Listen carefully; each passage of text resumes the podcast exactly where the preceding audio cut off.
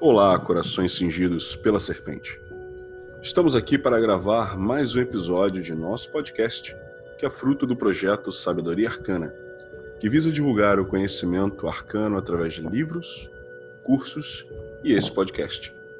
Aproveite para visitar nosso site www.sabedoriaarcana.com.br e nosso Instagram, arroba para acompanhar as novidades. Além desses canais, temos também a nossa conta no Twitter, Sabedoria Arcana, e nossa página no Facebook, através da qual nós também publicamos os novos podcasts todo primeiro dia do mês. Sejam sempre muito bem-vindos e nos acompanhem para estarem alinhados aí e saberem das novidades sempre que possível. Gostaria de inicialmente também agradecer aos nossos seguidores a cada dia nós vemos que mais pessoas estão ouvindo nosso podcast. Temos visto que, principalmente no Spotify, o número de pessoas que seguem nosso podcast tem aumentado cada vez mais. Nós somos extremamente gratos, agradecidos, ficamos muito felizes de ver que nosso trabalho tem dado frutos e estamos de alguma forma contribuindo para adicionar um pouquinho mais de conhecimento na caminhada de vocês. Então, como sempre, dou as boas-vindas aos meus queridos amigos, irmãos e companheiros de jornada, Adílio Jorge Marques. Ah, boa noite aí para vocês, tudo de bom? É um prazer estar aqui de novo para a gente discutir mais um tema interessante. Nós não estamos gravando, uma piada interna. Né? Ah, queria também agradecer aqui a ideia é, junto com a gente, a gente já vem pensando no tema de hoje há algum tempo, mas queria agradecer ao nosso ouvinte, já que você mencionou aí, o Robert, que sugeriu para a gente o tema de hoje, então estamos aí. E Lincoln Mansur. Fala, meus irmãos. Boa tarde, boa noite. É, mais uma vez é um prazer estar com vocês gravando é, o nosso tradicional podcast e com esse tema que também é um tema interessantíssimo e que todos acreditam que tem um, uma certa curiosidade, um certo interesse sobre, sobre tal. Excelente. Como o nosso querido Adílio mencionou agora, duas menções importantes que ele fez. Uma a questão do, do tema, assim como o Lincoln também falou, é um tema que a gente já tem maturado há um bom tempo. Nós temos pensado em abordar esse tema aqui no nosso podcast. Nós já citamos várias menções, né? fizemos várias menções a esse tema anteriormente. E também é muito importante a gente ver que os nossos ouvintes, eles mandam algumas sugestões de temas que estão alinhadas, inclusive, com aquilo que a gente já vem planejando. Então, muito obrigado, Robert, nosso ouvinte Robert. E aos demais ouvintes, se vocês tiverem algum tema que achem interessante ou que vocês gostariam de conhecer um pouco mais, podem enviar suas sugestões. E se nós tivermos como cobrir aquele tema e gente, nós acharmos também alinhados, que, que esteja alinhado com o nosso viés, o nosso trabalho, certamente vamos abordar aqui no podcast, até porque nós aprendemos com isso. Conforme nós vamos abordando algum tema, nós vamos estudando e nos aprofundando um pouco mais. Então, aprendemos todos em conjunto.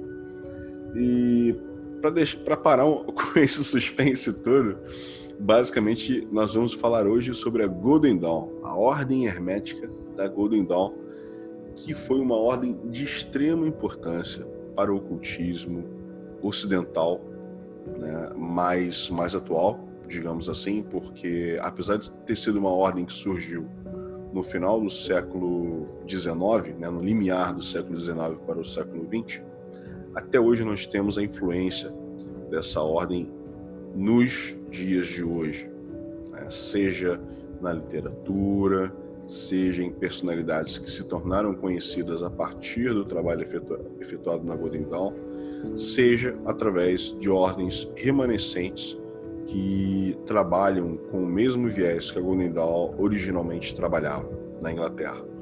Na Inglaterra e em outros países, mas a Inglaterra foi o epicentro porque foi justamente onde a ordem é, iniciou seus trabalhos e surgiu.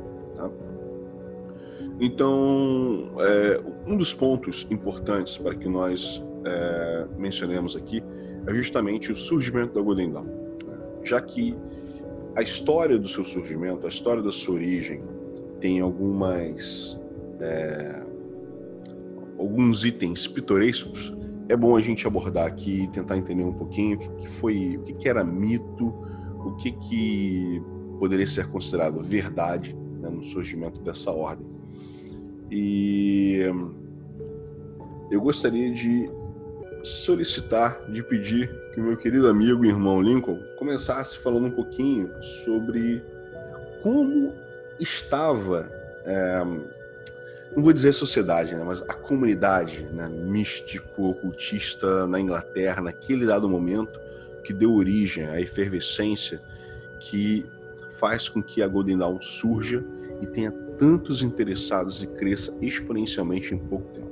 Né? Porque a gente entende, compreendendo um pouquinho mais da sociedade e do contexto daquela época, a gente consegue entender um pouco mais sobre uh, o surgimento dessa ordem naquele dado momento. Então, Mano Lincoln, a bola está contigo.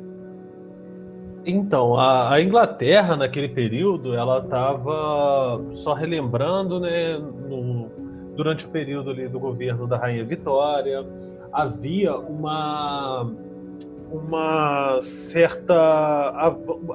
É importante frisar primeiro porque a Inglaterra era o centro do mundo daquele período, né? Era o maior império do mundo da época, estava no auge do imperialismo. A Inglaterra com terras no, no, na Índia, no, na, na África, no Extremo Oriente, todo mundo ela tinha lá uh, os, os, tentáculos, né, por assim dizer, do, do imperialismo e tinha um interesse muito grande nessas é, nessas questões um pouco mais pitorescas, né, que fugiam daquela sociedade normal, por assim dizer, ali da, da normalidade que era a europeia. Então havia um interesse muito grande naquelas, naquelas questões orientais. É, a gente estava rolando naquele período onde estavam sendo traduzidos livros é, da, da Índia para lá, como até mesmo a, a, tradução do. do. Ai, gente, falhou o nome aqui agora. Daquele livro do. Sociedade Teosófica? Não, do Tantra. É... Ah, do Pascal Beber Kama Sutra. Ah, do Kama não, Sutra. não, do Kama Sutra. A tradução não, do Kama, Kama Sutra para o inglês. É, teve, se eu não me engano, o primeiro inglês que visitou, é, disfarçado, é claro, naquela época, Meca. Então, eles estavam nesse, nesse momento de descobrir o, o, o Oriente, é, redescobrir, né, mas com outros olhos. E tinha um interesse muito grande nessas, nessa, nessa, nessas ideias vindas do Oriente para cá. Ao mesmo tempo que havia uma egiptomania muito forte também. Eles tinham muita admiração por tudo aquilo que estava vindo também da, da, do norte da África, do Egito. É, tanto que boa parte dessas, dessa, do, do, esoterismo nascente desse período vai incorporar muito dos elementos egípcios. Mas isso é até um pouco mais, adiantando um pouco mais o, o, o assunto aí para frente, mas havia todo esse interesse do, do, do, do, que era exótico, daquilo que era diferente, do, vindo de outras regiões. Então, a Inglaterra, ao mesmo tempo que tinha todo esse interesse, ela passava por uma alta repressão é, social, pela, até, até mesmo pela questão de, de, um moralismo muito forte que era visto na, na, naquele período vitoriano ali. Então, para os nossos ouvintes terem noção de um pouco de como que era essa sociedade, uma, uma um vislumbre que seja, é, tem um filme que remete a esse período, que é aquele do, do, Sherlock Holmes, com o Robert Downey Jr. fazendo o papel do, do, do Sherlock Holmes, que inclusive aquela, aquela é, Sociedade dos, dos, quatro, é, dos Quatro Círculos, se não me engano, eu esqueci o nome da, da sociedade secreta que rola no filme, é baseada inclusive nas ideias da, da Golden Dawn. Então, tinha todo esse, esse interesse.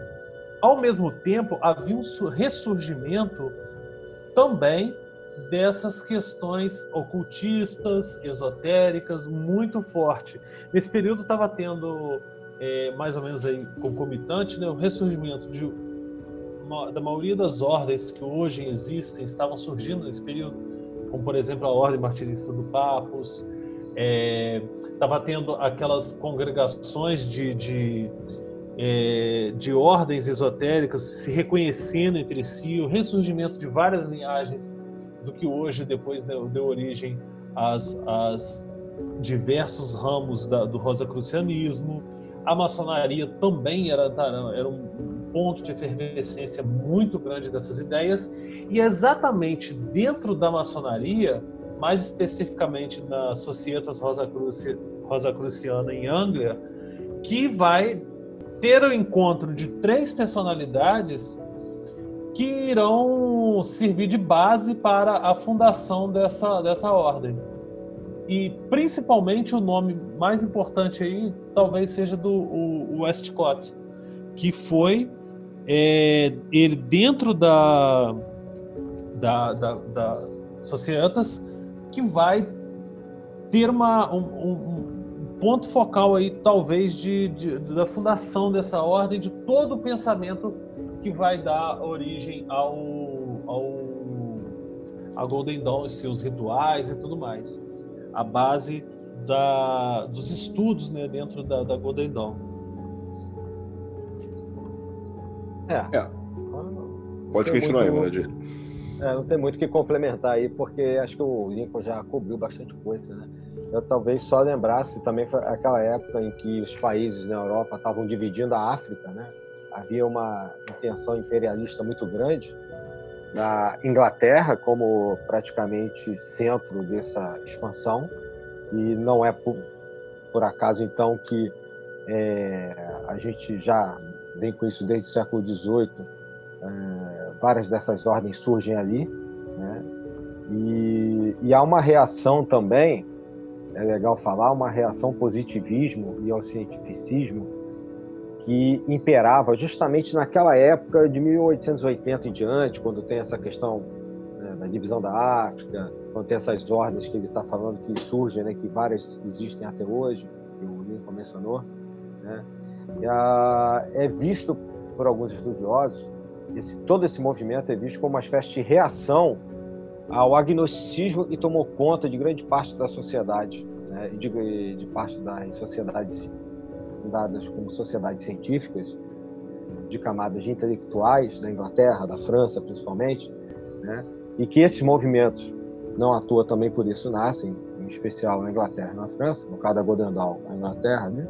Londres, é como uma reação espiritualista a todo o cientificismo que cada vez mais estava enraizado. Né? A física se considerava praticamente fechada depois do eletromagnetismo, se achava né? Ninguém esperava a revolução, se achava pronta, não tinha mais nada a ser descoberto, ninguém esperava a revolução do Einstein né? no início do século XX, 1905. Né? É, a química dominando, se organizando, tanto que ela foi extremamente importante na Revolução Industrial e na Primeira Guerra Mundial, né? uma guerra química. E então esses personagens todos, eles se unem e se encontram em algumas tradições. Eu acho, eu destacaria aí duas coisas. Acho que a maçonaria inglesa e mesmo a francesa, a, é, a maçonaria é o ponto de encontro da maior parte desses intelectuais que vão fundar é, essas tradições todas. No caso, os três principais, os três fundadores, na verdade, né? Citou o Westcott, mas tem também o William Woodman, né? o médico, o Samuel Matters. Os três eram maçons. Né? E esse movimento rosacruciano já tinha sido iniciado dentro da maçonaria, com a Societas Rosacruciana em Anglia, né? Que acaba se espalhando também por outros países. Hoje, inclusive, essa Societas continua funcionando, essa engenharia, e essas existem societas rosacrucianas, rosacrucianas em, em cada país, né? tem no Brasil, tem País de Gales, tem na Escócia, tem a Portugal e etc. E são sociedades rosacrucianas maçônicas, tá? só aceitam homens, maçons etc. Mestres, maçons. É nesse berço, né, nesse caldo cultural todo, como você colocou aí, Luiz, é, perguntando, é que nasce, dentre todas essas ordens, inclusive a Sociedade Teosófica, que também é importante, vai nascer é, talvez a mais importante, uma das mais importantes ordens de todos os tempos, que é a Golden Dawn.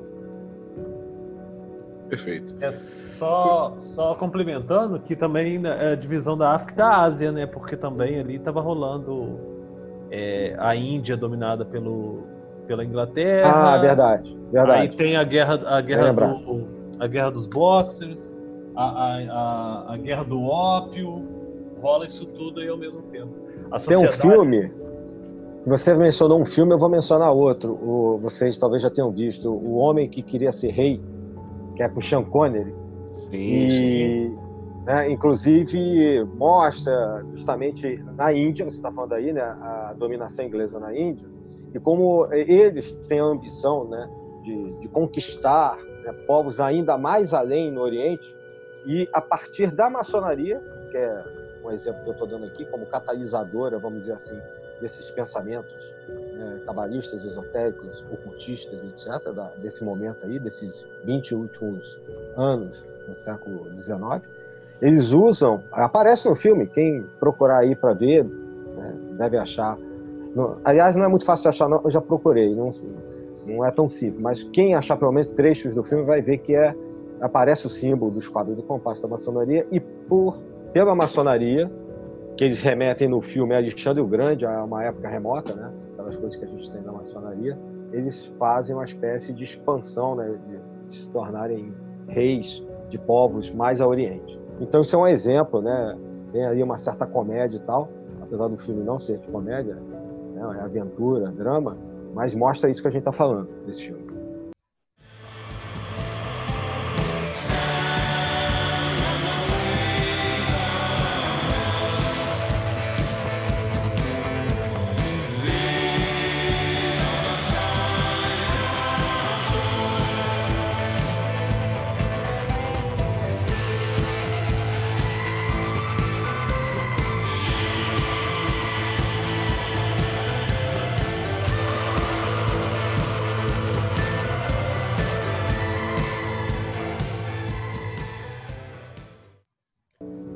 Interessante que vocês citaram os três fundadores, né? E antes da gente falar um pouco sobre cada um deles, né? Personalidades, histórias e tal, é, uma das coisas envolvendo a fundação, o surgimento da Golden Dawn, foi justamente a história de que eles teriam encontrado os manuscritos, né? alguns manuscritos cifrados dentro de um livro numa biblioteca e a partir desses manuscritos cifrados, eles teriam é, acesso aos rituais necessários para fundar a ordem, né, para fundar o Golden Dawn.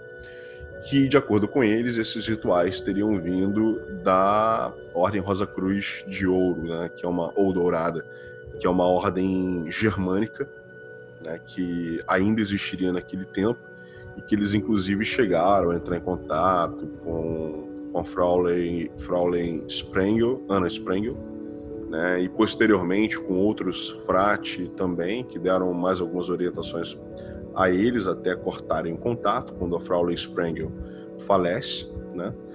E então todo o surgimento dessa ordem recai sobre esse momento fatídico, a descoberta dos manuscritos cifrados dentro desse livro, né? Inclusive tem um livro que tem esses manuscritos cifrados, que é o The Complete Golden Dawn Cipher Manuscript, que foi compilado pelo Darcy Coons, né, que é um livro excelente, lançado pela Holmes Publishing Group. Eu tenho esse livro aqui e realmente é muito bom para quem quer ter uma noção é, do material que eles se utilizaram como base para fundar a ordem. Agora, a grande questão é, isso tudo foi um mito ou realmente ocorreu? Né? Esses manuscritos eram verdadeiros? Existiu realmente uma Fraulein Sprengel? Existiu realmente uma orientação, inclusive de outros frates, da Ordem Rosa Cruz Dourada posteriormente ao falecimento da Fraulein Sprengel ou isso tudo foi, na verdade, um grande embuste é, utilizado para dar fundamento né, à criação dessa ordem. Né? O que vocês têm a falar sobre isso? Porque é importante a gente compreender esse processo todo para a gente compreender um pouco também do que acontece posteriormente na história da ordem. É, esse lance todo do manuscrito cifrado é, é bem cifrado, né? Até, porque vamos imaginar aquela situação.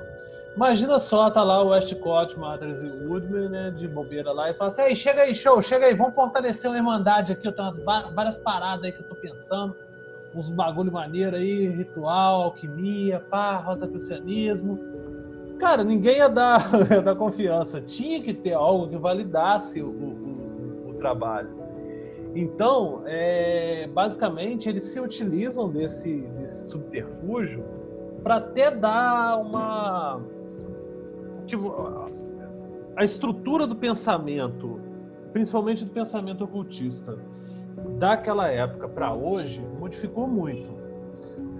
Até alguns anos atrás, uns 50, 60 anos atrás, e isso era muito importante denotar uma linhagem de, de, da antiguidade, da, daquelas, daquelas ordens, daquelas do funcionamento daquilo. E por isso que a gente até já discutiu em outros programas que muitas dessas ordens vão se fundar, a gente discutiu isso quando falou sobre maçonaria, quando falou sobre o rosacrucianismo, com mitos fundadores que vão remeter a eras imemoriais, a, desde lá da Atlântida, da Lemúria, que a gente está careca de saber que não, não existiu assim do jeito que a gente que é colocado aí é, publicamente, ah, desde a época de Adão e Eva até os, os dias atuais. Por quê? Para poder dar um caráter de, de validação do trabalho por antiguidade.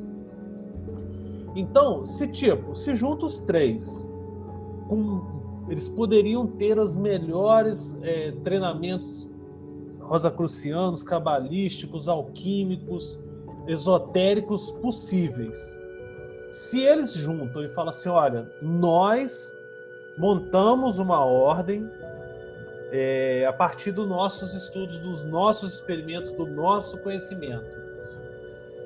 Eu acredito que naquela, naquela sociedade que eles viviam, muitos poucos iriam dar, dar é, iam dar opinião para essas pessoas. Como de fato ainda com todo esse mito fundador, inicialmente a Golden Dawn ela teve poucos membros, embora ela tenha sido criada para ter muitos membros. A estrutura da Golden Dawn já foi inicialmente pensada para comportar um número de membros muito grande, tanto que tem graus, tem toda uma estrutura hierárquica ali, é, é algo pensando grandioso e que inicialmente não não teve um número de membros é, tão grande.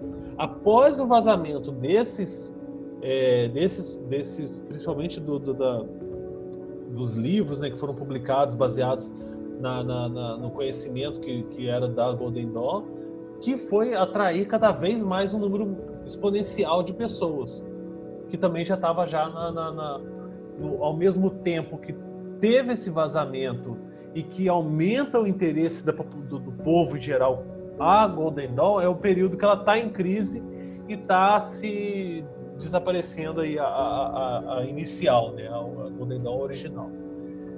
Mas ainda assim era necessário algo que validasse. Então eles utilizam desse subterfúgio de acharem um manuscrito cifrado em livros perdidos e que tinha lá. Você vê que a, a história é, é bem é bem conto da carochinha, por assim dizer, né? Porque, poxa, se tem um manuscrito antigo, cifrado, dentro de um livro, dentro de uma biblioteca, com o endereço para você mandar uma carta, que ele manda a carta para na tentativa lá para Sprengel e tal, então o negócio já fica meio estranho, né? Mas ainda assim, é, isso eles conseguem validar esse trabalho inicialmente à vista de outras pessoas e começa a, a, a agimentar é, mais membros, e principalmente dentro né, da, da Societas Rosacruciana e outros círculos também que vão sendo é, agregando né, ao trabalho da Golden Dawn. É, eu concordo é, com o Lincoln. É, a necessidade de um mito fundador é presente em todas as religiões e não só nas ordens, sejam elas místicas ou cultistas. Gente vê isso em grandes religiões também. E teoricamente esse material teria sido passado né, um camarada chamado Woodford, um clérigo, né, como manuscrito cifrado que esse cara tinha achado com endereço, com tudo, para falar com a Fraulein Sprengel. Provavelmente, eu também partilho dessa ideia que vocês estão falando aí, de que é, não havia exatamente uma, uma irmã na Alemanha, porém, né, existia uma, um grupo interno dentro da, diria, né, da Societas Rosacruciana em Anglia, um, uma chamada Sociedade dos Oito. Era como se fosse um grupinho secreto de maçons, dentre eles estavam os três fundadores que nós mencionamos, né, e que tinham é, interesse, vamos dizer assim, em, nas origens antigas, antiquarianas, né, da, da magia em especial. O que que é, obras mais recentes, modernas, inclusive aqui do século XXI, levantam? Né, existem vários livros que tratam desse assunto. É, que eles pegam as principais, os três fundadores pegam as principais obras do Levi, né, por exemplo, é, dos alquimistas alemães, onde você tem realmente o, o, a Rosa Cruz de Ouro, que é considerada a mãe das Rosa Cruzes do século XIX e XX, e que teria já origem no século XVIII, lá no, quando estava naquela efervescência dos ritos maçônicos, e na época do Martinez de Pasqualia, etc. Só que na Alemanha, como que reverberando aqueles três manifestos né, famosos lá do século XVI, três manifestos Rosa Cruz. É, e além de usar o Levi, usam também o Francis Barrett. Ele tem um livro de 1801, né, é, Mago, ou de Magos, né, que é uma compilação de manuscritos antigos e que esse grupo, apesar de a gente saber que a egiptomania né, como você falou, é uma mania, né, é uma moda, é a necessidade de um, de um, grupo fundador, mas eles têm uma habilidade impressionante e participa desse grupo. O cara escreveu o Zanoni, o Burlington, é, é, se admite que os rituais desses manuscritos foram escritos pelo, pelo é, resgatando uma memória rosacruciana, que é do século XVIII e XIX, claro, com toda a experiência maçônica que eles tinham, só que com a quantidade absurda de conhecimentos que eles inseriram dentro desses rituais, dentro desses, ou a partir desses manuscritos, eles desenvolveram. Né? Alquimia, a magia noquiana, né? o ocultismo, o estudo do ocultismo em geral, tarô, cabala, sei lá, acho que o que a gente puder imaginar, é, geomancia, o hermetismo, astrologia, tudo isso era, é, é, todos esses assuntos eram abarcados né, inicialmente de maneira cifrada nesses, nesses primeiros manuscritos, mas que foram, digamos assim, desenvolvidas por essa irmã da Alemanha, até que dois anos depois disse, né, um irmão de lá escreve, diz que ela falece, e que eles cortariam contato com essa ramificação inglesa dessa antiga Rosa Cruz de Ouro. Né? E aí eles tocariam por conta deles. Então, independente de qualquer coisa, eu acho o trabalho fantástico.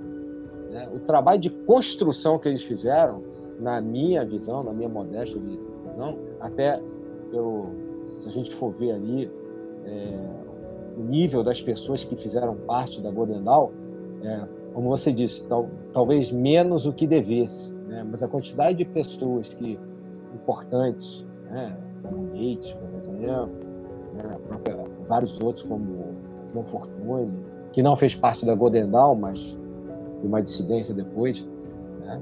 e outros grandes ocultistas que vieram a trabalhar? Já no nosso século, e a influência que a Goldenal deixa para o século XX.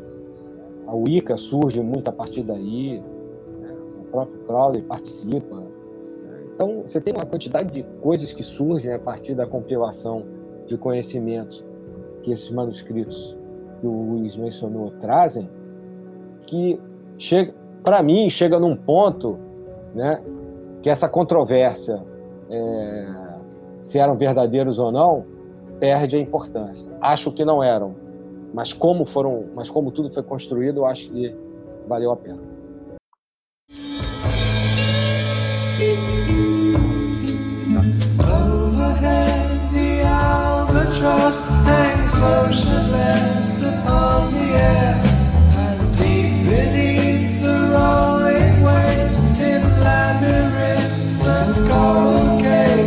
The echo distant time comes across the sand, and is green as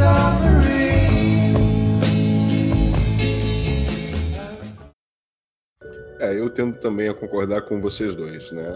A, a qualidade do trabalho que foi realizado, né? a construção que foi feita, é, foi de uma qualidade assim absurda, né? E como naquele momento como vocês dois citaram, né, a maçonaria era justamente um local de encontro dessas mentes, né, desses intelectuais que tinham esse estudo mais aprofundado, ainda ainda por cima na Societas Rosacruciana em Anglia, que era um, uma espécie de ordem bem, vamos, vamos colocar aqui de certa forma elitista, né? Porque dependia que você fosse já fosse maçom, pelo menos mestre maçom. Né? Então já tinha um filtro aí bem grande para você entrar. Né? E também desenvolvia um certo, um certo estudo lá dentro, um certo estudo mais oculto até do que aquele realizado dentro da maçonaria. Então, quem fazia parte das societas realmente já tinha um pendor, já tinha um, um, uma inclinação muito maior para o estudo ocultista do que aquele realizado na maçonaria. Né? E é, tem um autor que é interessante para quem quiser ler um pouquinho sobre essa questão da de, de, de que se essa história dos manuscritos era um embuste ou não, ele, ele chega a falar sobre isso, que é o Alec Howe, né? ele aborda esse, esse tema e ele meio que comprova que realmente não haviam aqueles é, aqueles manuscritos foram criados por eles, né? mas eles utilizaram com o objetivo que era justamente como Lincoln comentou, fundamentar um trabalho que tinha como objetivo é, aprofundar o estudo e a prática é, ocultista e mágica, né? Principalmente naquele momento, né? A gente sabe também que é, dependendo da, das pessoas que estão envolvidas ou querem se envolver com esse tipo de sociedade ou grupo, tem essa tendência a querer algo que tem uma ligação mais tradicional, mais antiga, vide a própria maçonaria, que tenta até hoje trazer é, suas origens lá do templo, lá do tempo de nem do templo, né, do tempo de Salomão e até mais antigo, porque na época de Salomão já haveriam mestres maçons é, e então, obviamente que essas pessoas também buscariam coisas que teriam uma antiguidade maior. Então eles criam essa história toda, né, para fundamentar o surgimento da Gonidal, baseado numa, numa tradição Rosa Cruz, que eles na verdade, como o próprio como o próprio Manadilho comentou, né, eles na verdade já tinham essa tradição Rosa Cruz nas mãos deles, porque eles faziam parte da Sociedade Rosa Cruciana em Anglia, né? Então eles já tinham esse conhecimento, né? A Societas ela tem uma uma estrutura né, de graus e tal, como é atribuída tradicionalmente a uma ordem da tradição Rosa Cruz. Então eles já tinham esse trabalho, eles já tinham esse conhecimento. Né? Todo, se a gente pega o, o, material que tem nos manuscritos cifrados, como tem, por exemplo, nesse livro compilado pelo Darcy Kuntz, e compara com o material que eles desenvolvem para trabalho e estudo dentro da Golden Dawn, a gente vê que é assim, os manuscritos são, são uma parte infinitesimal desse conteúdo mais abrangente. Né? Isso é um ponto importante. E, mas só para justo, justo. E só para colocar mais um, um, ponto que é, é importante por questão histórica e contextualização, é que uma das pessoas que participou é, do processo de forjar esses manuscritos foi a Mina Bergson, irmã do filósofo Henry Bergson. Né? É, foi ela que forja a, a, carta de autorização do primeiro templo de, é, fundado na Godendal. Tá? E essa Mina Bergson casou posteriormente com o Mothers. Então ela se tornou Moina Mothers, né? que é uma outra, uma outra personagem extremamente importante na história da Golden Dawn posteriormente. Né? E isso só para a gente ver o nível de pessoas que estavam envolvidas nesse trabalho. Né? Ela era irmã de um filósofo, um filósofo reconhecidíssimo, que foi o Henry Bergson. Então não eram pessoas que estavam ali é, buscando projeção social ou ganhar dinheiro, porque nenhum deles ali precisava muito. Né? Por exemplo, já que a gente citou os três fundadores, né? tanto Woodman quanto Westcott, ambos eram médicos, né? E médico naquela época, sim, tinha uma posição social muito boa, né? muito boa, ganhava-se dinheiro. Maçom, membros das societas e médicos, então assim, eles não precisavam de projeção social, eles não precisavam correr atrás de dinheiro é, utilizando uma ordem para isso. A, o interesse deles era realmente aprofundar no estudo e compartilhar o conhecimento que eles tinham com aquelas pessoas que tinham interesse de estudar aquilo dali. Porque a maçonaria e as societas, por serem é, ordens maçônicas, tinham uma certa limitação. Mulheres não podiam fazer parte. Né? E eles, como pessoas que, tinham, que eram, de certa forma, visionárias, abrir, é, fundaram o Golden Dawn tendo como participantes também as mulheres. Não havia nenhuma restrição no que diz respeito a compartilhar o conteúdo da, dentro da ordem com mulheres. Tanto mulheres quanto homens eram tratados como iguais, uma coisa que na maçonaria naquele momento era impraticável na Inglaterra. Era é, assim inimaginável. Né? Então esse já foi um ponto de um ponto diferencial que a Golden Dawn traz para ordens mágicas naquele momento. Então acho que isso socialmente tem que ser levado muito em consideração. Né? Porque a Golden Dawn ela traz essa quebra de paradigma. Não, só homens podem fazer parte de ordens mágicas, ou ordens ocultas, ou sociedades secretas. Né? E a Golden Dawn abre isso de forma, é, de forma a aceitar homens e mulheres e mostrar ainda por cima que mulheres também eram intelectuais. Haviam mulheres que tinham conhecimento, tinham cultura necessária para participar com, como iguais aos homens dentro de uma sociedade mágica, dentro de uma ordem mágica. Né? Então, acho que esse é outro diferencial que a gente tem que levantar aí é, com relação a, a Gonidal e a mentalidade que esses três fundadores tinham, é Westcott, Mothers e Woodman. Né? Então, eu acho que a gente pode levantar um pouquinho é, quais eram os objetivos e, e, quais eram os trabalhos realizados na Golden Dawn que trouxeram algum tipo de diferencial naquele dado momento, além desse de abrir esse tipo de afiliação para homens e mulheres com uh, tratamento igual, tratamento igualitário. Né? O que vocês podem me dizer sobre isso, meus irmãos? É, só lembrando que tem, já tinha alguns outros trabalhos também né, que, que aceitavam mulheres, embora é, quem vai popularizar isso mais é a Golden Dawn mesmo. É, um outro ponto interessante que você tocou, é, que até achei pertinente comentar, é a questão do R. Bergson, que o, o pensamento dele é considerado como um espiritualista evolucionista, né? uma escola filosófica de espiritualismo.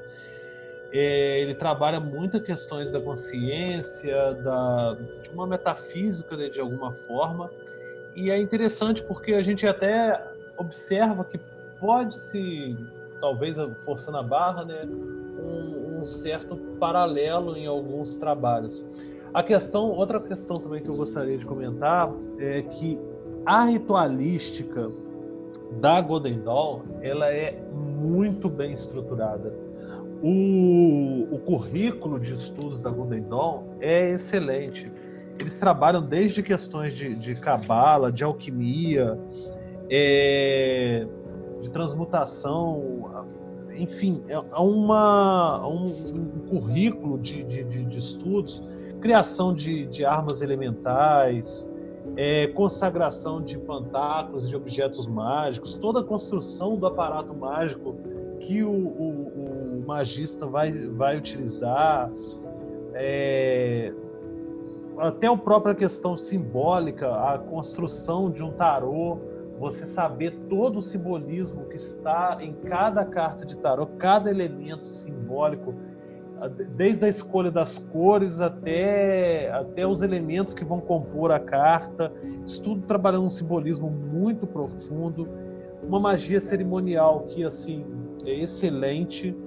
E eu acredito que o, o até a questão também das projeções, a visão de Dátiva, é, adivinhação, tudo é, é, uma, enfim, eu acho que é um dos trabalhos é, espirituais talvez mais completos e complexos que, que teriam aí é, do esoterismo ocidental. Não à toa que vai influenciar toda, praticamente todas as ordens posteriores.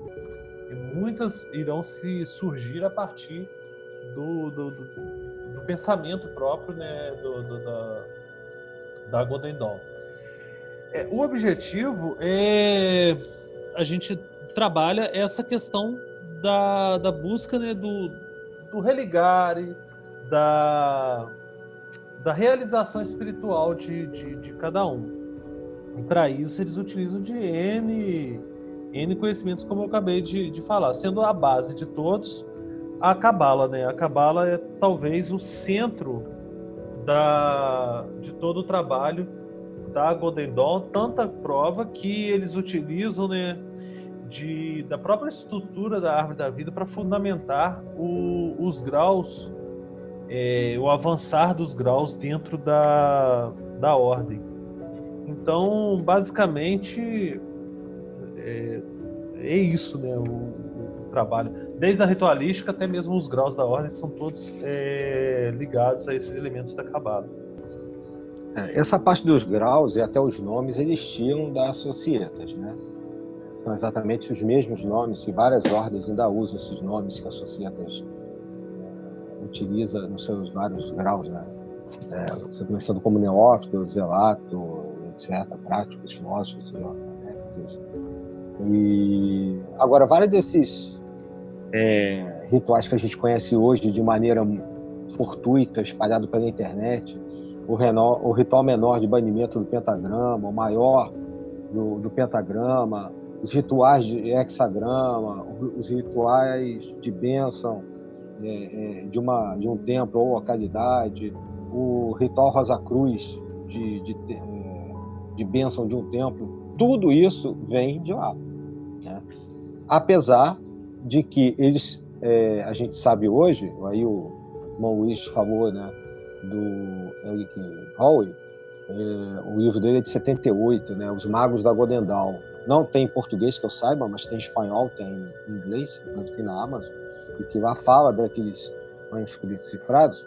Só que eles não bebem só desses manuscritos, né? eles vão beber de várias fontes para compor esses rituais. Aí um exemplo aqui que eu queria trazer, do que vocês estão falando, que é o ritual menor do banimento do pentagrama, que é o mais comum, é a primeira coisa que se aprende no, em várias ordens né, é, mais práticas, mais ocultistas é, eles fazem uma adaptação das orações das fontes do Elifas Evi e pegam uma oração né, de um livro de orações judaicas, de um Sidur, né, Sidur é um livro de orações judaicas do Rabi Samson Rish, que é o Sidur Rish, eles adaptam a partir do Levi, colocam a simbologia é, mais esotérica, cabalística, mas com toque de cristianismo, porque os arcanjos que são usados ali, obviamente, são ligados ao cristianismo esotérico, né?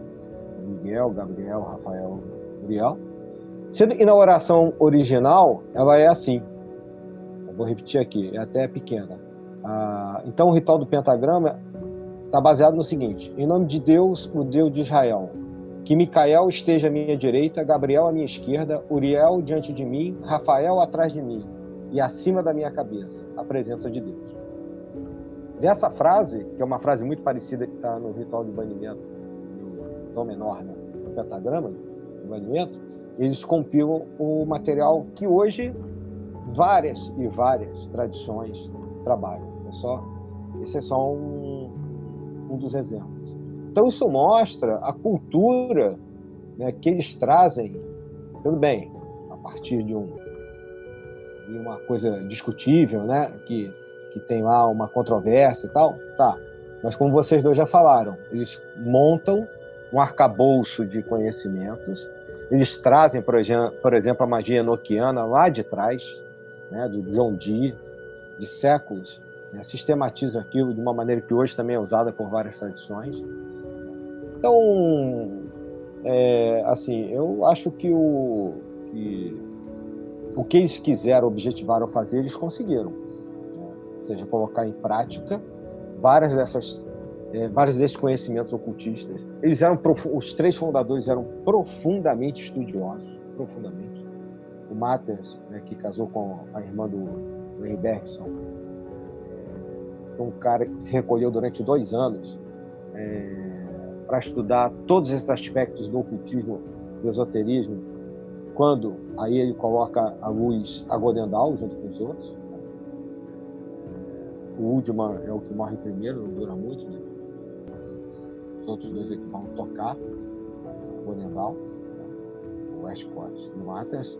Mas eu, eu acho que esses rituais que eu mencionei aqui são, baseado no que o Mano falou aí, são alguns dos mais conhecidos. E os rituais de iniciação, né? Os rituais de iniciação marcam várias ordens rosacrucianas que vão surgir no início do século XX para cá, com várias suas várias influências, umas mais místicas, outras é, mais ligadas à astrologia, outras uma mistura de várias outras tradições. Os rituais de mudança de grau são é, bebem muito da maçonaria, né, da Societas também, nas sociedades em Anglia. E tanto que você, se vocês forem ver fotos na internet de vários templos Rosa Cruzes e comparar com templos maçônicos, vocês vão ver várias semelhanças, do, do chão até o teto. Né? Então, é, esse, essas semelhanças estavam dentro dos rituais iniciáticos e dos é, rituais que eram também ensinados, principalmente na segunda ordem, né, que a gente não mencionou ainda, você acha que seria interessante passar a palavra aí para o Luiz, que a Godendal estava é, dividida em três blocos, vamos dizer assim.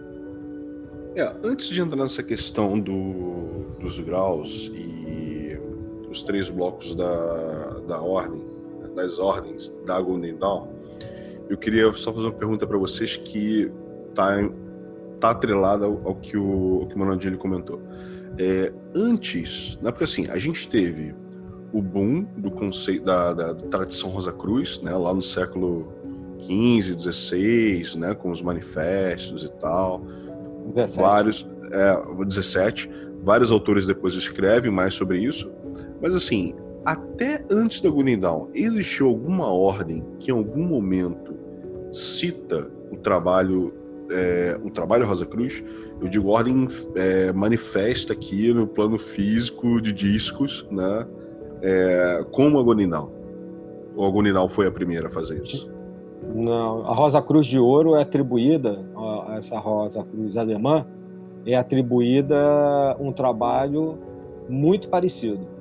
Né? Não só um trabalho místico, de meditação, etc., toda a, essa parte, mas, por exemplo, o conhecimento da né, alquimia, cabala, né, e esses aspectos mais tradicionais, é atribuída a ela é, aspectos não só de misticismo, mas aspectos de magia prática. Tá? E o Agripa, é, que é, é, quase ninguém lembra disso, mas o Cornélio Agripa é, é, praticamente o cara que compila toda aquela magia medieval e que vai ser a fonte do Levi e de vários outros, inclusive do Francis Barrett, etc. Né? Que acabam, esses caras, sendo também a fonte dos fundadores da Godendal e acabam também sendo a fonte de, de várias outras ordens mais operativas que, a, que surgem posteriormente. Mas assim, a gente pode dizer, porque a, a Ordem Rosa Cruz de Ouro, ela não era uma ordem aberta, né, digamos assim. A gente poderia dizer então que a Golden Dawn foi a primeira ordem com um cenário. Como assim não era aberta? É, como, é, não era assim uma ordem que você podia Qualquer entrar um em contato. Isso, você podia entrar em contato e entrar, né, se tornar membro da Ordem Rosa Cruz de Ouro.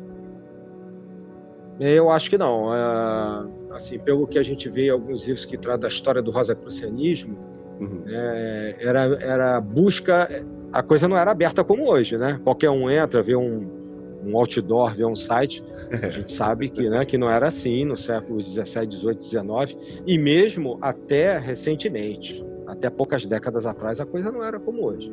Tá? Então, mas assim, não era fechada não. A, a Sociedade dos Filósofos Desconhecidos, que é do final do século XVII, da qual Jacob Boehme, por exemplo, se diz, é do ou de meados do século XVII, é, máximo, da qual se diz que Jacob Boehme fazia parte. Né? Os intelectuais da Alemanha daquela época, que provavelmente escreveram os manifestos Rosa Cruz, são os autores, como o Johann Valentim Andrea, eles tinham acesso a essas sociedades fechadas, né? desde que tivesse alguns pré-requisitos, né? Fosse alfabetizado, né? Soubesse ler e escrever e mais do que isso, fosse alfabetizado, especialista em alguma especialidade mágica, ocultista, né? É, como é, Cabala, por exemplo, Kabbalah. Né?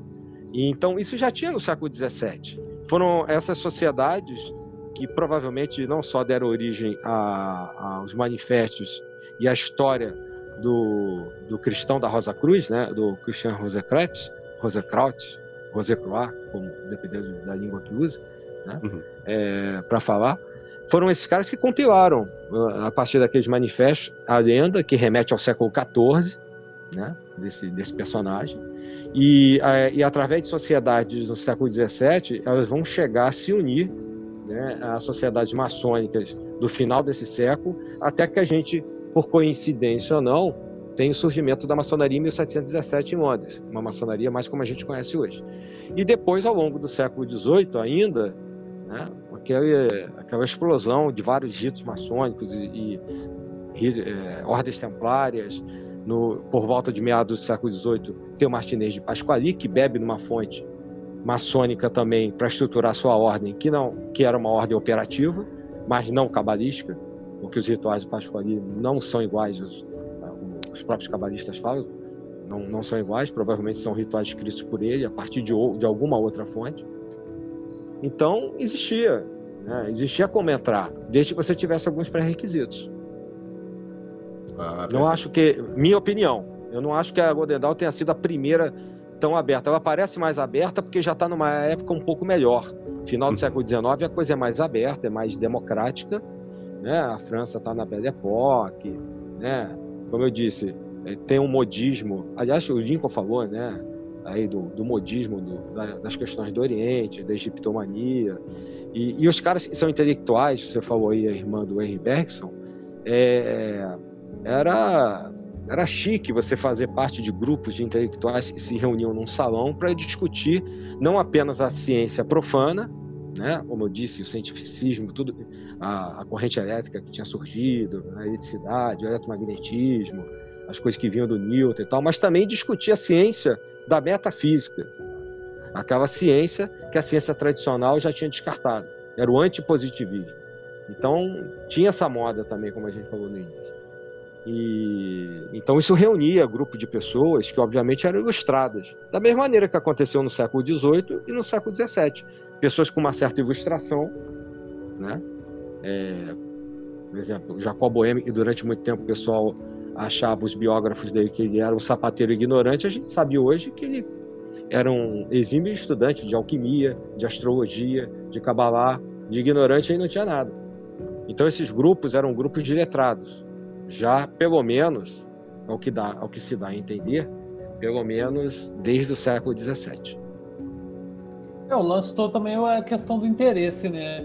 É, a, pessoa, o, o, a população lá, o vulga, né, por assim dizer, eles têm outros é, interesses mais imediatos, sobrevivência e tudo mais. Agora, aquela pessoa que já tem uma, uma certa condição condição econômica tal que permita ela a, a, a ter um ócio criativo, ela, ela vai se dedicar mais a isso. E, e à medida que a sociedade né, vai aumentando o número de membros que tem acesso à educação, que tem acesso à cultura e etc e tal, vai aumentando também o número de interesse por, por esses tipos de debate. Porque a pessoa, naquela época, digamos aí, há 200 anos atrás, dificilmente a pessoa que está lá no seu, no seu cotidiano normal, lá o povão, por assim dizer, o terceiro estado, vai ter muito interesse em, em debater certos assuntos que para eles não, não, tem, não tem objetivo prático do, do, das, dos interesses imediatos dele.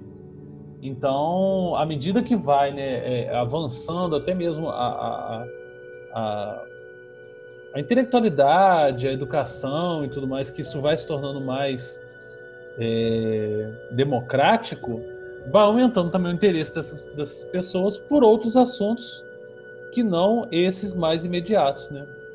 E por isso é, o, o, o, final do, do, do, século XIX já tem um interesse maior nesse, nesse tipo de, de, de, de coisa. Então a, aumenta cada vez mais os círculos de debate é, de temas diversos.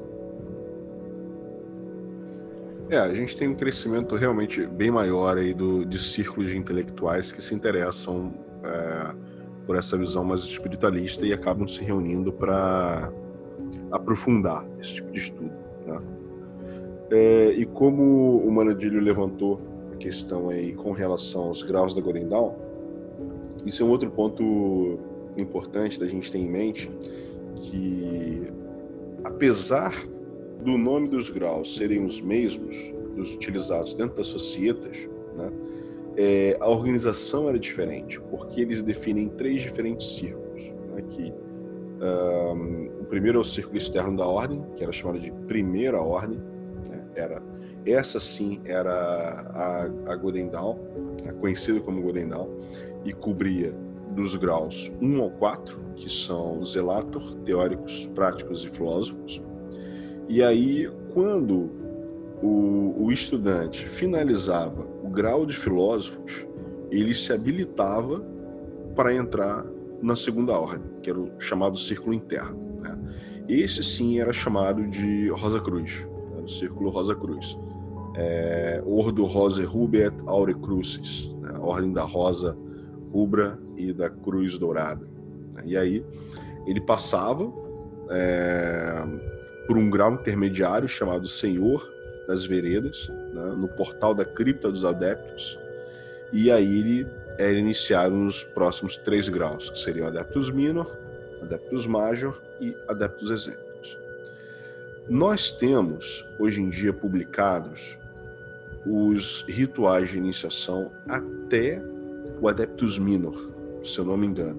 Né?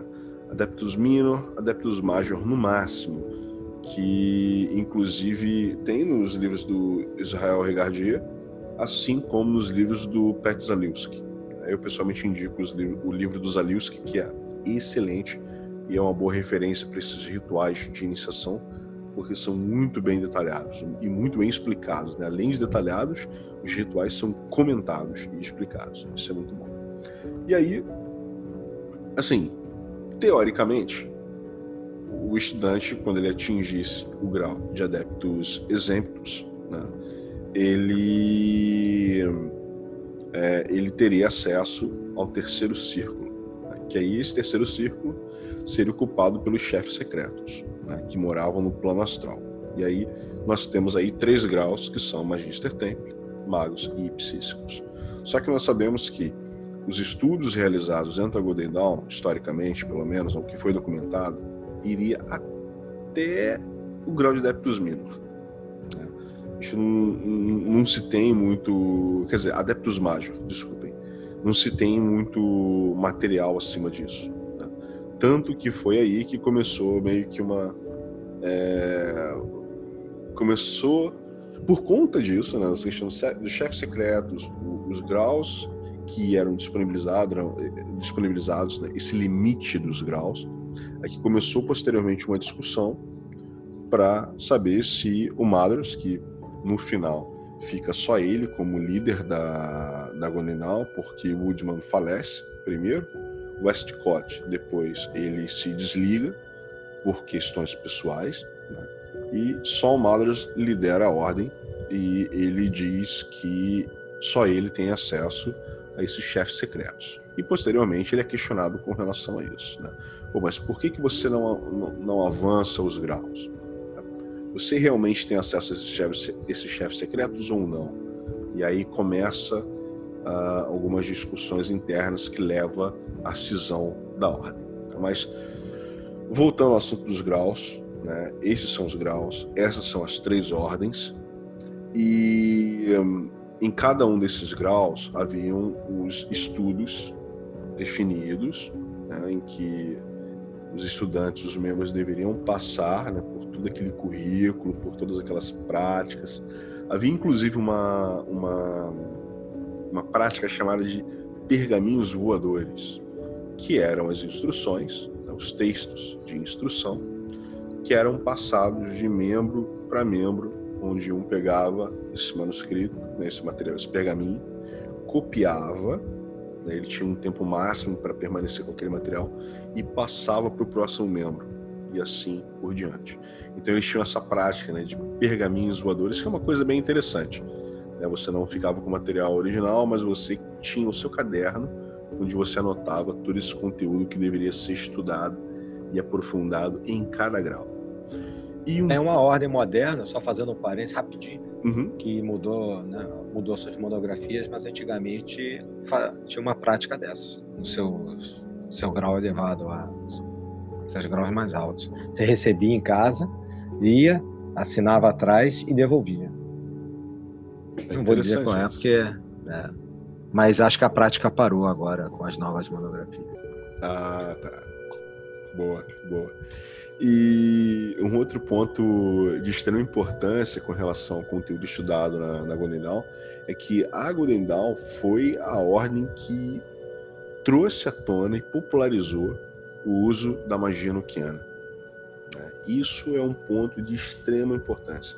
Eu não sei se, se não fosse a Golden Dawn, se a gente teria tanto, tanto material hoje em dia sobre magia noquiana e se ela teria vindo à tona da forma que ela veio. Obviamente, eu não vou dizer que a Golden Dawn é a única que estuda ou, ou, ou pratica, ou estudou ou praticou a magia noquiana. A gente sabe que a Aurum Solis, por exemplo, foi uma outra ordem que trabalhava com magia noquiana. Mas a partir do material e dos estudos da Golden Dawn é que a magia noquiana se popularizou. Isso nós não temos como negar.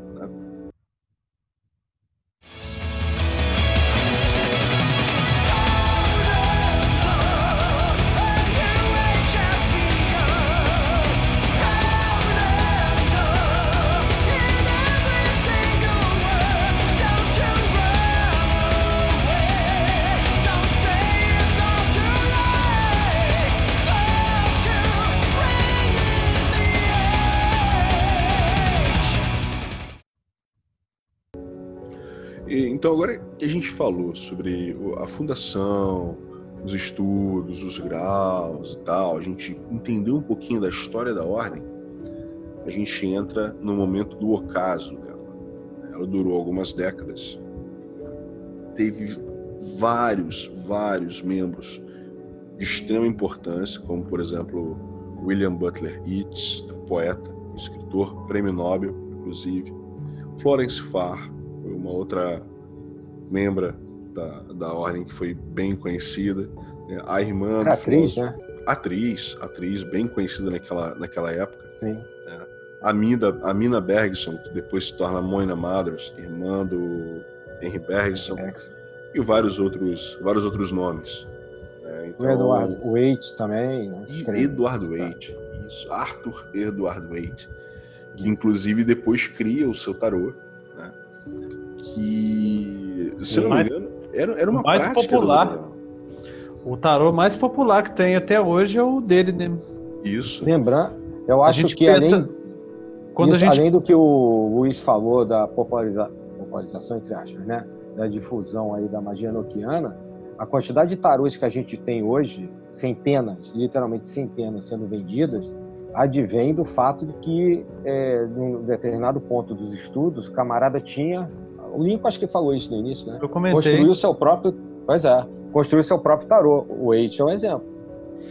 É, o baseado na simbologia, né, que você aprendia, você construía seu próprio tarô. E, e assim, o, até hoje, a gente pensa em tarô, a gente pensa no, no Rider Waite, né? E, inclusive até com os seus desdobramentos, o After Tarot, Before Tarot, é, New Vision, todos esses são baseados no, no, no Rider Waite. Além de N outros tarôs que são baseados na, no, nos escritos e, na, e no conhecimento da Golden Dawn, né? Tem o, tem o tarô da Golden Dawn também. Tem, tem, vendido, né? tem, tem mais de um tem mais de um, tem o Hermetic, tá, é, Hermetic Golden Dawn Tarot, que é um preto e branco muito bonito. Tem um que é, é Golden Dawn Tarot, aí é um que é mais parece que é desenhado é, manualmente. Tem um outro que parece que já é um desenho mais computadorizado. Tem, tem N tipos de tarô aí ligados. É, o, inicia, o tarô iniciático da Golden Dawn, tem, tem vários, vários. É, inclusive essa foi uma prática que né, surge na Golden Dawn, né, que todo mundo tinha que estudar aprofundadamente o simbolismo do tarô e desenvolver o seu próprio tarô. E essa prática ela permaneceu ainda em outras ordens, né? A própria Bota, por exemplo, Builders of the Adjutant, eles têm esse, esse foco também no estudo da Cabala, no estudo do tarô. Você recebe, inclusive, quando você recebe material da Bota, você recebe um tarô em preto e branco para você pintar de acordo com a escala de cores, ensinada por eles e tal. E tudo isso fruto do, do conteúdo estudado dentro da Golden Dawn. Né? A, gente viu ah, quanto eles influenciaram. A bota é um desdobramento recente né, da, da, é, da Golden Dawn, né? Sim. É, o, o Paul Foster Case, que funda a bota, vem da Alpha et Omega, assim como a John Fortune, uhum. que vem como desdobramento da Golden Dawn. Já é. o, Paul, o Paul Foster Case foi iniciado na Alpha et Omega em 1918.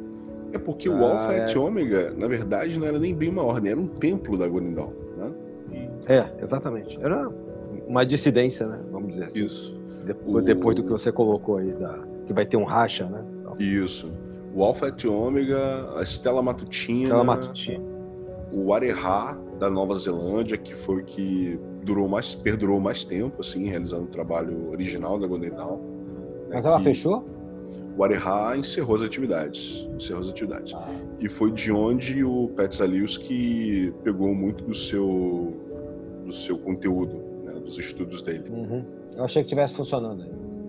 Hum, eu acho, eu acredito que não. Eu acho que encerrou as atividades já tem alguns anos, se não, se eu não me engano. Então, eu gostaria, já que a gente falou sobre isso tudo e eu citei a questão do caso da ordem, né, e o racha que surge, eu gostaria que vocês explicassem o que acontece após o surgimento de uma figura também importante para o mundo oculto, que a gente já falou sobre ele, inclusive, que foi Aleister Crowley, né, porque ele foi o pivô desse racha que surge, né, já que foi uma, um personagem que surge nesse, nesse cenário, entra para Golden Dawn, sobe rapidamente dos graus, né, através dos graus. É, contrariamente aos demais membros que não gostavam dele, porque achavam que ele era egocêntrico demais, né, queria saber mais do que todo mundo e tal, o Madras compra a briga do, do Crowley, né, apoia o Crowley, briga com o restante dos, dos membros, aí ocorre o primeiro racho, né? E depois tem o desdobrar, desdobrar disso tudo. Eu gostaria que vocês falassem um pouco mais sobre isso.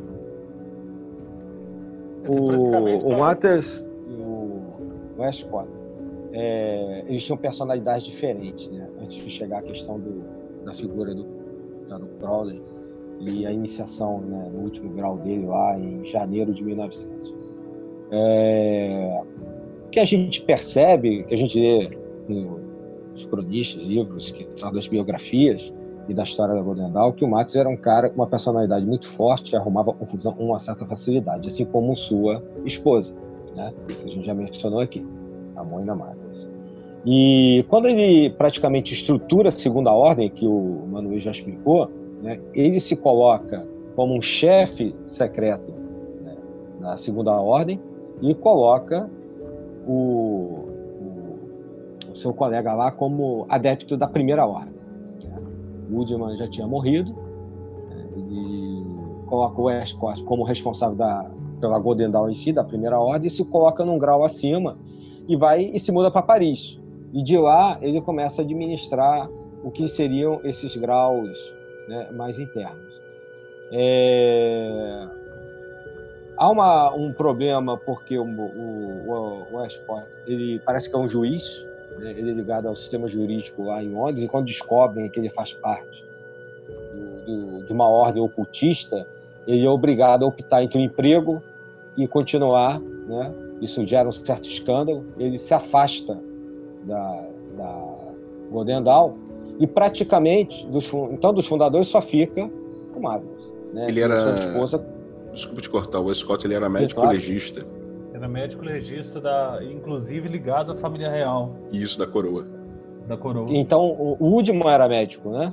Não, o Não, Westcott era é. médico. Ambos eram médicos, é. ambos ah. eram médicos, só que o Westcott, ele era médico legista da coroa.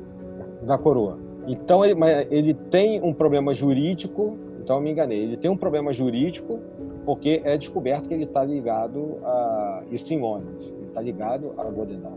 Isso mesmo, tinha a questão da imagem, né? De um servidor público da coroa vinculado Exatamente. a sociedades é. secretas e ordens mágicas. É. Ele foi denunciado por isso. Né? Aí é que entra a parte jurídica, eu confundi. E aí é, ele se afasta. Né? E já estava tendo problema com, com, com E ele, de uma maneira autoritária, Matheus começa a levar a ordem, começa a ter problemas de Paris, ele começa a ter problemas com o pessoal em Londres, né, e com os demais templos, né, na Europa, na, nas ilhas, na Grã-Bretanha, né, Edimburgo e etc. E aí surge, em, em, praticamente um ano, o personagem que você falou, né, o Aleister Crowley, que rapidamente ele ascende aos graus, não é recebido no, no último grau né, para passar para a segunda ordem né, na, em Londres, mas o, o Matos aceita ele né, como é, iniciado 5 igual a 6, se não me engano, acho que Adeptus Minor. É, Isso mesmo. E, e, o investe como representante né, do próprio Matos para voltar à Inglaterra e administrar, vamos dizer assim, é, ser o representante e tomar conta do templo em Londres. E quando chega lá, ele dá de cara com um desafeto dele, que é o Yates, que você mencionou aí, né? que ganhou o Nobel e tudo, e que depois acaba assumindo, quando tem quando a ordem se fragmenta, acaba assumindo a ordem lá em Londres por um tempo, e, e há uma verdadeira briga né, de mãos e socos, segundo. Rola na porrada mesmo. É, eles rolam, vai o, o Crowley com mais alguns amigos do Matters e do lado de cima da escada, né? Parece que tinha uma escada que subia, subia para o templo. Tava o Yates e os demais e alguns dos demais membros de mais alto grau né, da Golden Dawn. Eles não deixam o Crowley entrar e brigam literalmente, saem, saem na mão e expulsam o Crowley de lá e os demais isso, de uma certa maneira, provoca o racha na ordem, porque o Matheus começa a expulsar as pessoas que não obedeciam. Deixa o Lincoln falar aí o resto da fofoca. É, Parece porque fofoca até, de novela. É, até mesmo porque o que acontece, o, o Crowley, quando ele, ele sobe esses graus, tinha um interstício de tempo que ele não cumpre, e por isso que, que, que rola essa treta toda aí também, pelo não cumprimento desse interstício, Aí ele, ele já tinha feito os trabalhos, faltava o tempo lá para ele cumprir, ele queria adiantar logo o, o carro dele, e aí e a galera que estava ligado lá ao, a, à ordem não gostava dele, era uma pessoa, uma figura controversa, aí queria impedir esse avançar dele, aí ele queria forçar, como ele já tinha é, recebido a guarida do, do Mothers, ele queria invadir o templo e assinar o livro lá que constava que ele já estava naquele grau, né? É aí onde rola toda essa, essa briga aí, enfim. E com isso é, já tinha ocorrido essa, essa, esse segundo racha, né? E aí. É, o... a... Oi? Os templos vão se separando, né? O pessoal isso. dos Estados Unidos fica do lado do Matas, o pessoal da Grã-Bretanha em grande. Acho que Edimburgo também fica do lado do Matas, não tenho certeza. A Mas França. outras lojas. É, a, a França fica do lado, que é onde ele está, né? Mas é. outras lojas na Grã-Bretanha não. Né? E aí, em 1901, a coisa de, se separa de vez. Né? Tanto que quem assume aí, é o Yates. E aí, nesse meio tempo, o Crowley aproveita e publica a, a boa parte da, do, dos rituais e do material da, da Golden Dawn. E ao publicar, aí que o, caldo engrossa mesmo, né? Que aí começa todo mundo a acusar ele de, de, de, de revelar os segredos e tudo mais, e aí daí vai só a pirambeira abaixo. Um tempo depois também o próprio Regardier pega esse material com o Crowley também publica, é, e aí vai embora. Vai só publicação atrás de publicação. Hoje está tudo aí disponível para a galera. Yeah. E eles tinham também alguns é, mecenas, algumas, né? Tinha, é, tinha uma, uma, uma, chamada Anne Horniman, acho que é isso, né? que era filha de um um cara rico que importava chá, e ele e a esposa do Matos, né, o Matos começa a implicar com ela quando ela suspende, suspende a ajuda financeira. E era benquista e etc e tal, mas quando ela suspende a ajuda financeira porque não concorda com a forma com que o Matos está administrando a ordem, ele simplesmente expulsa ela. E ela estava bancando, inclusive na França, né, eles não estavam trabalhando na França. O Matos e a, e a viviam em grande parte, mantinham a ordem em grande parte por doações que viam dessa Anne Horniman. E a própria Florence Park, o irmão Luiz colocou, depois que a Horniman tinha saído, ela também ajudava e, obviamente, levava prestígio à organização, mas também né, se desentendeu com, com, o casal e acabou se afastando. Como aconteceu depois com o próprio Waite, né? 1903, o próprio William Yates desiste de tentar segurar a fragmentação da ordem, que começa de vez em 1900 né, e se consolida em 1901. Em 1903, o Yates sai. Aí assumiu o, o né, o Arthur Yates, que a gente está falando aqui do tarô, né, e fica até 1905. É, isso inclusive é um, é um ponto que a gente tem que a gente tem que pensar também, porque assim, houve esse racha, né?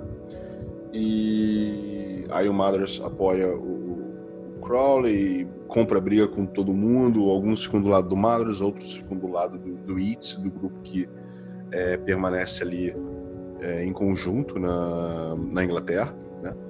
E, mas assim, um ponto importante com relação a não a tradução, a publicação dos rituais é que muita gente atribui a publicação inicial dos rituais da Golden Dawn ao Crowley, né? E dizem que ele matou magicamente, né? ele, ele, destrói magicamente a ordem por conta disso, por publicar os, os rituais.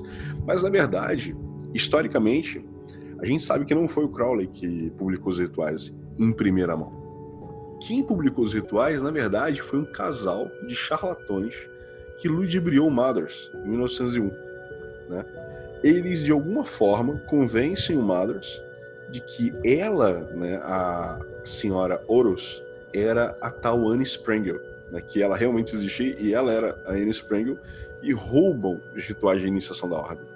E logo em seguida publicam. Como esse material já estava publicado, o que Crowley fez? Foi publicar também. Começou a publicar. Logo depois, Israel Regardia também publica o material que ele teve acesso, né? E aí ficou tudo, como, como Lincoln falou, né? Tudo aberto aí pelo mundo e... E não tem, e não tem aquele outro lance também de que o que mancha lá a fama do Westcott, né? Como médico, que ele é acusado de estar numa ordem secreta, conspirando e tal. é porque ele estava, era ele que estava num táxi e deixou o, uma parte dos papiros voadores dentro do, do carro, aí acharam, aí isso foi parar no jornal, né? Por isso, isso que deu a confusão que eu estava falando. Isso também já ali começa a vazar o negócio. Isso aí. Né? Isso porque aí. eles eram esses papiros, esses textos, né? Esses papiros voadores eram extremamente fechados e tinham experimentos, né? tinham rituais. É, a gente não sabe exatamente o que, que ele esqueceu dentro do táxi. Né? Então, se a gente para... táxi, ele... É, é, então assim, se a gente uma condução. pensar, esse é o caso da Gonidal, na verdade, ocorre por conta de vários erros que eles cometem. Os cabeças da hora cometem. Não, sem dúvida, eles dois, mas em especial o Matheus, né, com, com, a bobeira que ele dá com essa senhora aí e Justamente. com a arrogância dele, né, ele funda e ele mata a ordem. O é. Matheus, principalmente. O Scott, acho que de uma maneira involuntária, né, esquecimento que deu origem àquela confusão. Isso, isso mesmo. Porque o outro já tinha morrido, né? O Woodman morreu em 1891. É. Então ele já não participa dessa confusão de 1900, 1901. É, e aí depois dessa, dessa briga toda aí que tem esse racha, a Golden Dawn ela se dissolve em várias ordens, né? Que inclusive algumas delas têm o nome dos templos, que são a Estrela Matutina, Alpha Ômega, como o próprio Adilho comentou antes, o templo de Kronlek também, e também tem aquele a fraternidade da Fraternity of the Inner Light, que se não a me John engano Fortune. da John Fortune, porque a John Fortune também fez parte Sim. da Golden Dawn, né? inclusive da Alpha Ômega. Da Alpha Ômega, inclusive tem relatos dela de uma batalha, digamos assim, uma, uma, uma desavença astral com a Moina Mothers. Sim. A Moina Myers é, praticamente expulsa ela da, Sim. da, da né? Só que quando ela expulsa, é, é, ela já estava trabalhando a Sociedade da Luz Interior. Né? Que ela, a, engraçado que a Moina deixou ela trabalhar paralelamente em que, é, no, enquanto estava na Alfete Ômega. Mas depois ela se provavelmente se deixa impregnar por medo e tal, porque muitos dos trabalhos da Sociedade da Luz Interior uhum. são trabalhos de canalização. Eu já tinha até comentado isso com vocês há um tempo atrás. Sim. Né? E aí é, surge né, um primeiro um livro né, sobre o amor e o casamento é, da, da John Fortune, a filosofia oculta do amor do, ma, do matrimônio, em português. Não sei se a pensamento ainda edita esse livro. E aí eu estopim para ela ser detonada, porque a Moina diz que isso era um conhecimento secreto que vinha desde a Godendal que a John Fortune não poderia publicar. Mas ela hum. publica isso, publica a Doutrina Cósmica, que é um trabalho de canalização, totalmente, é um trabalho total de canalização dela, e ela começa a achar que isso não tem nada a ver com os trabalhos originais da Godendal, que na verdade também, como a gente viu, né, começam de maneira né, não como eles explicam, né, de uma maneira também não tão fantasiosa, mas ela também tinha uma personalidade difícil. Uhum. E aí a John Fortune vai seguir o seu caminho em separado. Da mesma maneira, e depois o cara da bota fez também, né? Não aguentou os caras na Alpha e Ômega e, e, e, fez a bota lá. Construtores do Adito, em português. Sim. Agora, é, outra coisa legal também é que a gente vê que o único templo que era mais distante, que era o Warihara, como eu citei antes, foi o único que permaneceu que meio alheio a essa briga toda, né, essa dissidência toda. E foi fundado inclusive por um membro da Estela Matutina, né, que foi o doutor Robert Felkin. Isso, Robert Felkin. Ele funda esse templo da Warihara, que quer dizer Casa do Sol, né, na Nova Zelândia, e esse templo, ele funcionou até 78, até 1978. Você vê, é, 77 é anos depois daquele racha todo em 1901. Né? É. Então a gente pode dizer que foi, eles foram os representantes da Golden Dawn originais mais antigos que nós tivemos em, em, em conta até hoje, né? até 78. E aí, obviamente, como a gente falou, né, várias outras ordens surgem a partir da Golden Dawn, mas sem utilizar o nome da Golden Dawn, como foi o caso da Fraternidade da Luz Anterior, né, do, do Bureaus of the Adjutant e algumas outras ordens. Só que a gente sabe que tem outras ordens também que ainda utilizam o nome da Golden Dawn. Né? Quais que a gente pode dezenas. dizer? Dezenas, dezenas. Quais que a gente poderia citar hoje em dia que ainda tem um vínculo com os ensinamentos da Dawn original e tradicional, né? tentando diferenciar um pouco daquelas que só tentam se utilizar do nome da Dawn para de repente conseguir membros e, e ganhar dinheiro com isso. Uma pergunta difícil, hein? Né? É, é, é complicado Aí, mesmo. Essa daí é, é, essa é brincadeira, essa pergunta. Jogou a gente no fogo agora, da, da, panela direto pro fogo, né? É, a panela de pressão. Porque apontar, né? apontar é foda, né? É, Justamente. mas assim, eu acho que o trabalho do Chico Cícero, da Tabata Cícero, pelas minhas pesquisas, ela é um trabalho que mantém muito da Godendal original. Não tem no Brasil, uhum. já adianto, pesquisei, é, mas pelas informações levantadas, é um, eu poderia indicar esse. Né? Você fez uma pergunta chamando de Golden Dawn, não dizendo ah, outras ordens que, que tem ritual assim, sabe? Então, eu estou me atendo ao que usa o nome Golden Dawn. Isso aí. É, eu citaria essa. Não ocorre agora. Eu não, a gente tem várias, nós temos dezenas de outras no norte da Europa, nos Estados Unidos. Não sei se essa da Nova Zelândia deixou alguma reminiscência. Não sei se você sabe dizer. Não sei. Hum, não acho que a única pessoa ligada a eles, assim, que faz algum tipo de trabalho é o Pet, é o Pet Zaliuski. Mas eu não sei se ele tem alguma ordem, se ele tem alguma, alguma linhagem. Só tem os livros publicados mesmo até onde eu sei. É, vocês podem, quem aqui no Brasil tiver acesso ao livro chamado Essencial da Godendal, né, Introdução à Alta Magia, do Chico Cícero da Sandra Tabata Cícero. Facebook também e tal.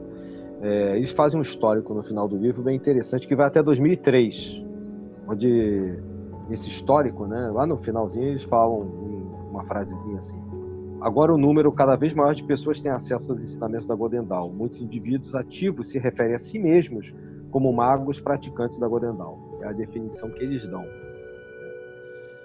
Então, assim, a gente tem muita, muitos trabalhos que a gente não sabe da, da onde eles vieram, como se estruturaram, como estão e para onde vão.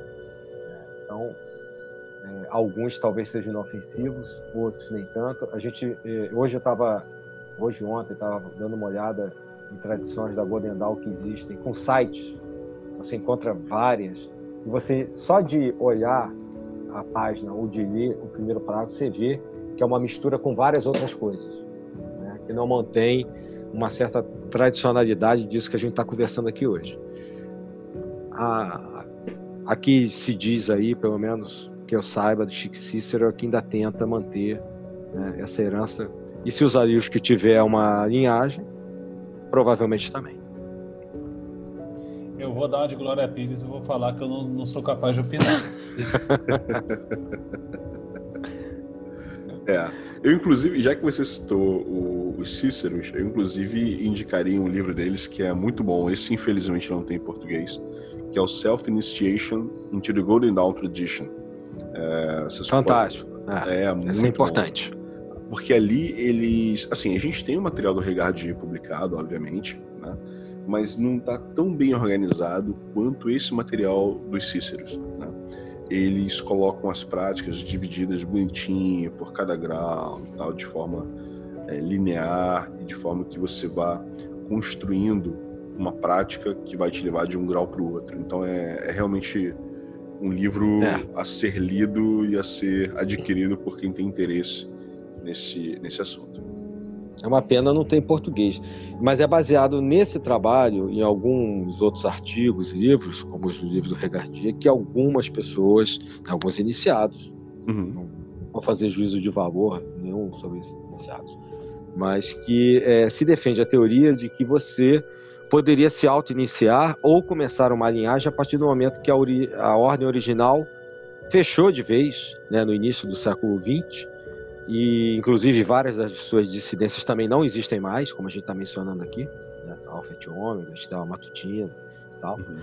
É, então, que a pessoa poderia, a partir de um momento que todos os rituais estão publicados, né, os trabalhos práticos estão publicados, os objetivos para cada grau, né, para cada mudança de grau que você deve conquistar também estão públicos. É, que a pessoa poderia, ou em conjunto ou sozinha, seguir por aquele caminho, né, a chegar pelo menos até Adeptus Minima. Muita gente defende essa ideia. E lembrando que tem em português um livro da Matres, né, a Golden Dawn, a Aurora Dourada, do Regardier, que é do tamanho de uma Bíblia, mas é o resumo. Esse nem é o livro maior que trata com os trabalhos completos. Esse está em português, assim como o Essencial da Golden Dawn também, que vocês encontram em português. É, realmente, tem uma versão que é maior ainda, que tem mais de mil páginas do Regardier em inglês. Né? É, exato. Essa não tem em português. Isso. A que está em português é a versão resumida, que, que tem aqui é, 700 e bordoada páginas. A Isso. resumida. É, é, a resumida. Quase oito. A resumida está aqui, set, com é, 757 páginas, para ser mais preciso. Para vocês terem ideia, né, quem está ouvindo a gente, da complexidade dessa organização do quão importante, quão complexa ela era, inclusive na quantidade de saberes que ela possuía. É. Eu indico ainda um outro livro, já que eu falei do Pat Zaliuski mais cedo, né? é o Golden Dawn Rituals and Commentaries. Esse, ele, é um, ele é um livro grande, tamanho A4, né? a capa dele é toda preta, com o símbolo da Golden Dawn na frente. Né? É um livro que, assim, o, o, o livro do Chico Cícero e do, e do Regardier, os livros, né, são importantes para a gente entender o conteúdo estudado. Mas para quem quiser entender os rituais de iniciação de cada um dos graus, é o livro dos Zaliuski que você tem que ler. Então essa, essa é a minha indicação. Agora, vários desses livros têm PDF, né? É, todos eles, então, na verdade. Se quiser procurar. Sim. É. Todos eles. Facilita aí a galera que está ouvindo a gente. É, é, verdade. Vou pesquisar um pouco na internet. é verdade. É, alguns, assim, eu confesso que alguns deles são muito bons para que para se ter em formato físico, né? Até porque você lê um livro de 700, 800 páginas em PDF não é fácil, né? É, é exatamente. E para fazer marcações, etc, para se você realmente for seguir aquele estudo, é bom. Justo, justamente. Até tenho, todos eles eu tenho em PDF, tenho no Kindle também mas todos esses que eu citei eu também tenho na versão física. Né? São, são livros que a gente sabe que daqui a alguns anos, de repente, nem vão ser mais editados e tal, e é material importante. É material sim. de consulta, né? Para gente sim, que sim. estuda isso, é, é obrigatório ter na estante. é. E, infelizmente, a gente não vê perspectiva, né, mediante a crise econômica e a pandemia, de alguma editora se habilitar a, a traduzir isso para o português. Acho muito Sim. difícil. É, esse Aurora Dourada, por exemplo, do Regardier em português, eu acho que, acho que ninguém edita mais no Brasil, né? Não, acho que não. Só... O essencial da Golden Dawn também, os dois são só da Madras. Eu não me lembro de nenhum outro livro que trate da Golden Dawn que esteja em português. Não sei se vocês lembrarem aí. É, aí tem que ter sorte de encontrar na estante virtual. É. Os próprios livros da John Fortune já tem livros que não. Já não estão. A pensamento não está fazendo mais. É uma grande pena. Existem alguns livros antigos da Pensamento que eram dos autores, é, dos fundadores da, da Golden Dawn. Né? É o caso que, que, até inclusive foi compilado por um dos, é, dos, dos, dos, que acabaram sobrando aí depois organizaram o trabalho da, da, da Golden Dawn posteriormente, que é o R.A. Gilbert. Ele organizou, tem dois livros, a Maçonaria e Magia, que é os escritos do Westcott, e o Feiticeiro e seu Aprendiz, que são os escritos do Mathers e do Brodines. Foram editados pela editora Pensamento há muitos anos atrás, procurando na, na estante virtual, acho. Ainda acho. Né? É, verdade. Verdade. É Bem, acho que hoje a gente conseguiu cobrir conteúdo mais importante aí, né? Pelo menos o, o, aquilo que todo mundo precisa saber, caso queira entender e estudar um pouco mais sobre a Gonenal, né? Agradeço mais uma vez aos meus queridos irmãos, Adir e Lincoln, e deixo aí aberto para vocês deixarem a última mensagem desse episódio para os nossos ouvintes. Bom, eu vou me despedir aqui dizendo que a gente conseguiu realizar um sonho, né, que era discutir, e teria muito mais a se falar, a gente poderia aqui ficar muito mais tempo né, do que a gente já está. Se a gente fosse esmiuçar detalhadamente cada, cada personagem, cada momento, ano a ano, a gente poderia ficar aqui um tempão, mas eu deixo o convite para que os ouvintes né, procurem ler sobre a Golendal, a importância dela né, para o esoterismo ocidental, para as ordens que a gente tem hoje, né, sobreviventes. E certamente, mesmo que você vai estudar sozinho, você vai aprender muito, é, para aqueles que gostam da temática, né, claro. Qualquer obra que você vá pegar da Godendal ou daqueles que passaram, que vieram, né, é, mais adiante da Godendal, como a gente falou aí do o Foster Case, o próprio John Fortune, do Eight, né? Você certamente vai aprender muito e vai conseguir é, ter uma boa formação, porque a Godendal é, na nossa concepção aqui, como a gente discute hoje, uma espécie de grande catalisadora do conhecimento tradicional, esotérico, mágico, oculto, como queira, né, de séculos que é depositado no, numa ordem que tem ali o, vive o seu apogeu na última década do século XIX infelizmente, né, como acontece com todas as religiões, todas as ordens, tradições, devido ao ego, né, ao ego humano, ao ego menor, a gente conseguiu mencionar aqui né, os problemas que apareceram. E infelizmente ela se fragmentou e principalmente depois das duas guerras, né, algum, pouca coisa foi sobrando, né? Hoje a gente tem reminiscências desse saber, desse conhecimento. Então fica o convite para que os ouvintes se aprofundem nesse conhecimento. Nós demos hoje várias dicas de livros em português e inglês. Muita coisa tem na estante virtual, na, tem PDF, como a gente falou. É só buscar. Né? Então, obrigado aí pela oportunidade. Robert, aí ó, tá feita a discussão que nem você pediu, os outros ouvintes também. Qualquer coisa é só entrar em contato e mandar mais sugestões aí pelo nosso site e pelos nossos canais eletrônicos. Até a próxima. É, eu não. Assim. É um prazer sempre estar discutindo esses temas aí, principalmente algo tão grandioso como a obra da, da Golden Dawn e que os suas influências até hoje, né?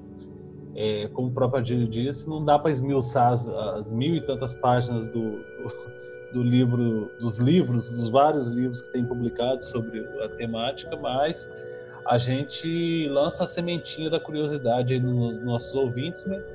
E, inclusive, é, é interessante é, é, para quem quiser se, inter...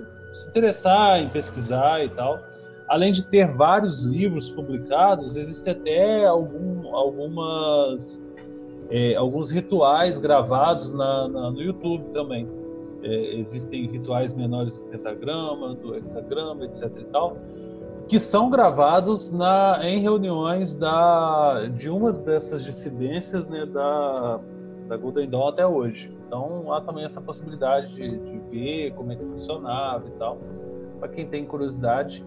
E principalmente para quem quer estudar sobre o tema, tem, tem aí N indicações de livros e textos que a gente já fez durante o programa acho interessante e pertinente a pessoa se aprofundar um pouco, né? Porque, mesmo porque, como nós dissemos, ela influenciou tudo que veio depois aí praticamente no mundo ocultista. Então, é, mais uma vez agradeço os nossos ouvintes pela paciência e, e pela participação, indicação de temas, pelo, pelos comentários que sempre deixo para gente e e agradeço também por nos ouvir mais uma vez nesse programa. Eu faço das palavras dos meus irmãos aí as minhas, né? agradecendo novamente aos nossos queridos ouvintes e esperando também que a gente tenha conseguido entregar um pouco de informação de qualidade para que vocês possam, a partir delas, aprofundar suas pesquisas e conhecer um pouco mais dessa ordem tão importante para o ocultismo ocidental né, que influencia até hoje a maior parte das ordens que nós conhecemos. É isso. Forte abraço a todos, tudo de bom para vocês. Permaneçam em casa ainda, enquanto puderem, e mantenham-se saudáveis. Valeu, até a próxima. Fiquem em casa. Valeu.